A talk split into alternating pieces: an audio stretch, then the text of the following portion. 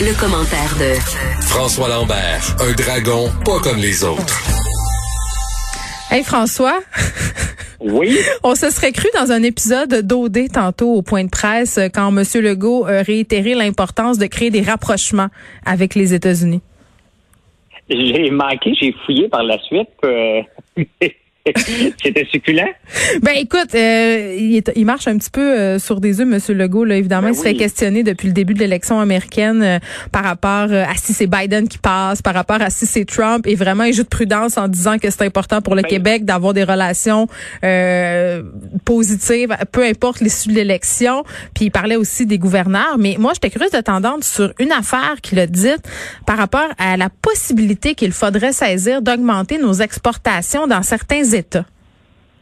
Oui, ben c'est normal. Mais en partant, c'est normal que tout le monde marche sur des œufs parce que hmm. même si même si c'était Biden qui avait gagné all the way aujourd'hui, il reste que Trump est là jusqu'au 20 janvier. Puis il peut en profiter pour faire suer toute la planète entière jusqu'au 20 janvier. Et d'ailleurs, c'est ce qu'il va faire.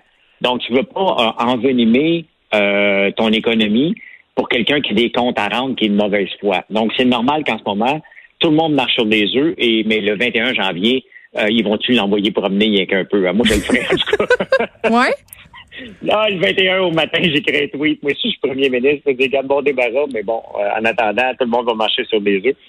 Il reste que, euh, puis on le voit, comment c'est dangereux, les exportations. Comment, tu sais, on le voit, là, euh, comment dépendre d'un marché qu'on fait, qu'on exporte beaucoup.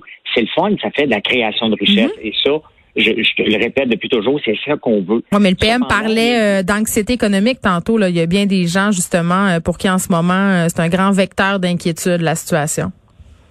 Ben, c'est parce que, tu sais, c'est bien de faire de l'exportation. En dépendre, c'est une autre affaire. Puis, je vais donner un exemple d'une compagnie qui est intéressante, Lyon Électrique, qui est à les autobus? qui fait des, ben, il fait des autobus, puis aussi des camions. Et regarde aujourd'hui ce qu'ils ont dit. Ils regarde, on va peut-être avoir, on va avoir notre propre usine de batterie mais probablement aux États-Unis. Et je trouve ça très sage de leur part. On pourrait dire non. ne serait pas d'accord avec toi. Peut-être, mais euh, si tu veux faire affaire avec les États-Unis là-bas, c'est mieux d'avoir un pied à terre là-bas. Je pense que c'est la bonne affaire. À la fin, les profits vont remonter vers le Québec et c'est bien correct aussi. À moins qu'il y ait une branche au Delaware, là, ce que mm. la plupart des entreprises font aussi. Mais il reste que c'est sage de faire ça. Comme ça, tu ne dépends pas si le gouvernement, parce que Biden, il était aussi protectionniste que mhm. Trump, hein, il est juste. Ben, c'est américain être protectionniste en général. C'est une valeur ben, américaine. on aimerait. Ben, la réalité, c'est qu'on aimerait ça en maudit avoir un François Legault qui est protectionniste, puis regarde, avant, à me donner un exemple, on importe des œufs des mhm. États-Unis ici au Québec.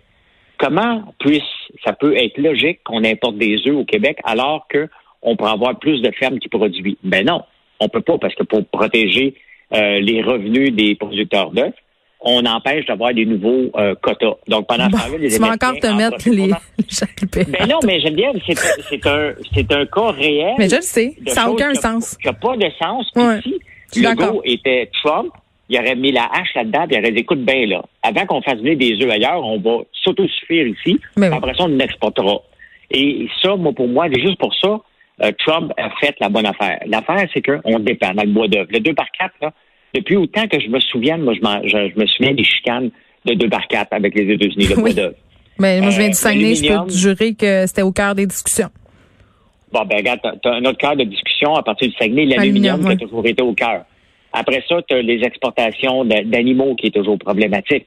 Euh, là, tu as Biden qui va rentrer. C'est évident que ça va être lui. Là, euh, là tu as le pétrole. Lui, il a dit, moi, j'ai investi dans les, énergies vertes, puis le pétrole, on va commencer à mettre la hache là-dessus.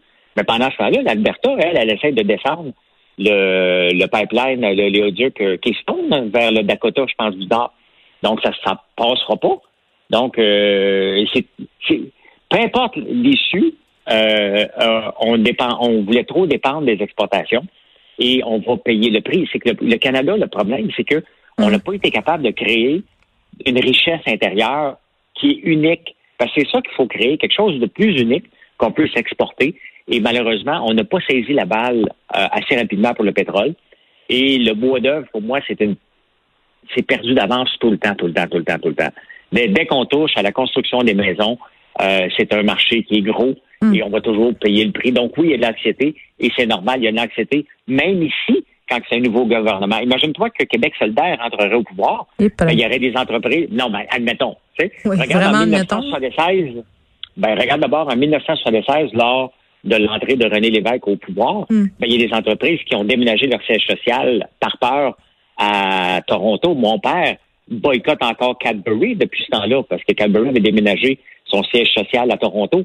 Euh, il y, a, de l'anxiété, il y a de l'anxiété même ici. je le sais qu'il y avait, je sais François qu'il y avait des Américains qui avaient bien envie de boycotter les États-Unis parce qu'une des recherches les plus populaires sur Google pendant les élections, c'était comment déménager au Canada. D'ailleurs, il y a le clan Panton qui a fait une pub assez douteuse sur le sujet. Il nous reste deux minutes, François, pour parler du New York Times et de son modèle d'affaires. Et je dois dire, moi, ça fait longtemps que je regarde ça aller. ils sont particulièrement créatifs et ils font du contenu brandé assez bon. Moi, c'est ce que je trouve. Geneviève, tu viens de dire à peu près tout résumé. Qu'ils font avec le New York C'est pour ça qu'ils survivent. Ben non seulement ils survivent, mais euh, ils ont, je pense, 14 millions d'abonnés ou 7 millions d'abonnés mm-hmm. qui payent. Et tu vois comment ça coûte euh, s'abonner au New York Times? Une pièce par semaine.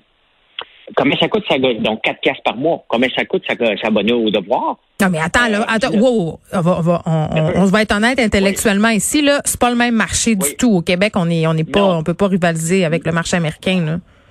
OK, mais si tu veux pas rivaliser, il faut que tu rivalises avec les poches des gens. Où ce que je voulais aller, c'est de dire, moi, je lis le devoir à tous les jours. Et à tous les jours, j'espère de trouver quelque chose d'unique qui va me dire, hey, wow, OK? Et la presse. là, il y en a plein d'articles dans le devoir qui sont bons, arrête. Non, c'est pas mauvais, Geneviève, oui. mais c'est pas assez pour que je m'abonne. Je le lis à travers l'application Press Reader, mais c'est pas assez pour que je m'abonne parce qu'il n'y a pas assez de stock. Le New York Times, tu vois là-dessus, c'est une mine d'informations comme le Wall Street Journal c'est la même chose. Washington c'est parce qu'ils ont trouvé une façon de subventionner le contenu sérieux, même de la nouvelle, euh, par des annonceurs qui ont pas euh, ou visiblement pas d'ingérence dans le contenu. Et ça, c'est brillant. ils font commanditer des sections. Euh, Puis c'est pour ça euh, qu'ils survivent. D'ailleurs, ils, sont des pionniers de l'édition sur mesure. Ils sont des pionniers justement de l'intégration puis de la créativité média. mais est-ce qu'on aurait les moyens ici de, de mettre en place ces structures-là? Je pense pas. Ben, c'est pas en chargeant 20 pièces par mois que tu vas t'attirer des gens. Ben, c'est sûr que non, ils nous ont habitués à gratuité en plus. Ben, oui, mais si tu, si tu fais payer des gens, faut t'offrir quelque chose de plus. Puis lorsque tu payes pour le New York mm. Times, tu as quelque chose de plus. Lorsque tu payes pour le Wall Street Journal, tu as quelque chose de plus.